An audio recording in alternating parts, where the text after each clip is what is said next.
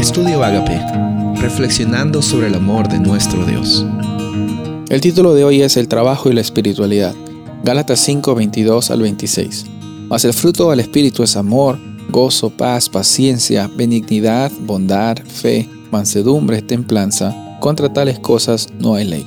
Pero los que son de Cristo han crucificado la carne con sus pasiones y deseos. Si vivimos por el Espíritu, andemos también por el Espíritu. No nos hagamos vanagloriosos, irritándonos unos a otros, envidiándonos unos a otros. Como dijimos, el título de hoy es El trabajo y la espiritualidad.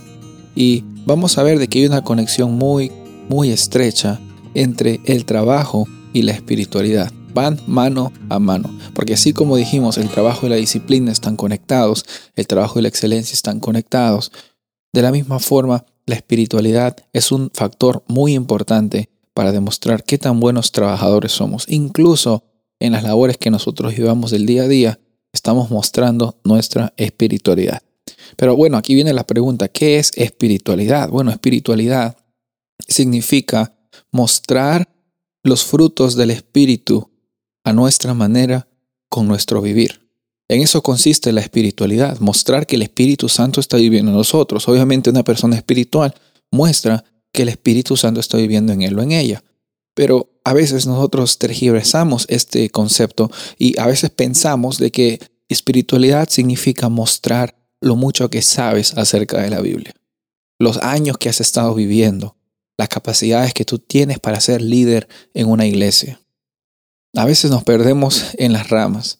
Pensamos de que lo más importante para la espiritualidad es saber de memoria versículos o capítulos enteros de la Biblia. No me malentiendas, no te estoy diciendo que esto no es importante. Lo que te estoy mencionando en esta ocasión es de que es necesario definir la espiritualidad como lo que es a la luz de la Biblia.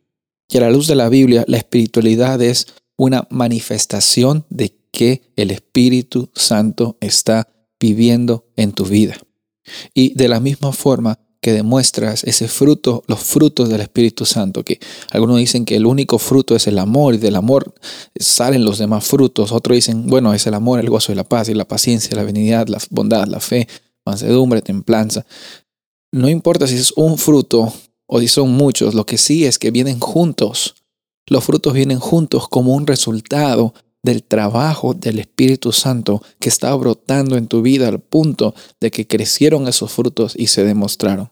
Cuando tú tienes los frutos del Espíritu, cuando tienes la presencia del Espíritu Santo en tu vida, la gente se va a dar cuenta que eres un trabajador amable, eres un trabajador amoroso, Eres una trabajadora que a pesar de, lo difícil que, fue ese turno del trabajo, tienes gozo, tienes paciencia, tienes paz, eres benigno, no buscas el mal con los otros colegas tuyos, no estás buscando eh, jugar sucio contra ellos, tienes fe, tienes mansedumbre, tienes templanza, no te dejas llevar por lo que la gente diga, sino tú estás viviendo una vida conforme al Espíritu. Como dice aquí, eh, el, libro dice, si vivimos en espíritu, andemos también por el espíritu. Increíble. La gente que no tiene el Espíritu Santo se hace vanaglorioso, se hace vanagloriosa, piensa que todo va alrededor de ellos, la vida gira alrededor de ellos, de ellas. Dice aquí, irritándonos unos a otros, envidiándonos unos a otros. Esa es la vida de las personas que no tienen al Espíritu Santo en su corazón. Incluso en la iglesia hay vanagloria. Incluso en tu comunidad hay eh, y, nos irritamos los unos a los otros. Incluso en, en las familias hay envidia. Es triste, pero cuando el Espíritu Santo entra a tu vida, hay un antes y un después. Y tu espiritualidad se va a mostrar en los momentos que tú realmente estés reluciendo quién vive en ti. Porque esos frutos no van a nacer por tu propio esfuerzo, sino son resultado de un trabajo del Espíritu Santo. Soy el pastor Rubén Casabona y deseo que tengas un día bendecido.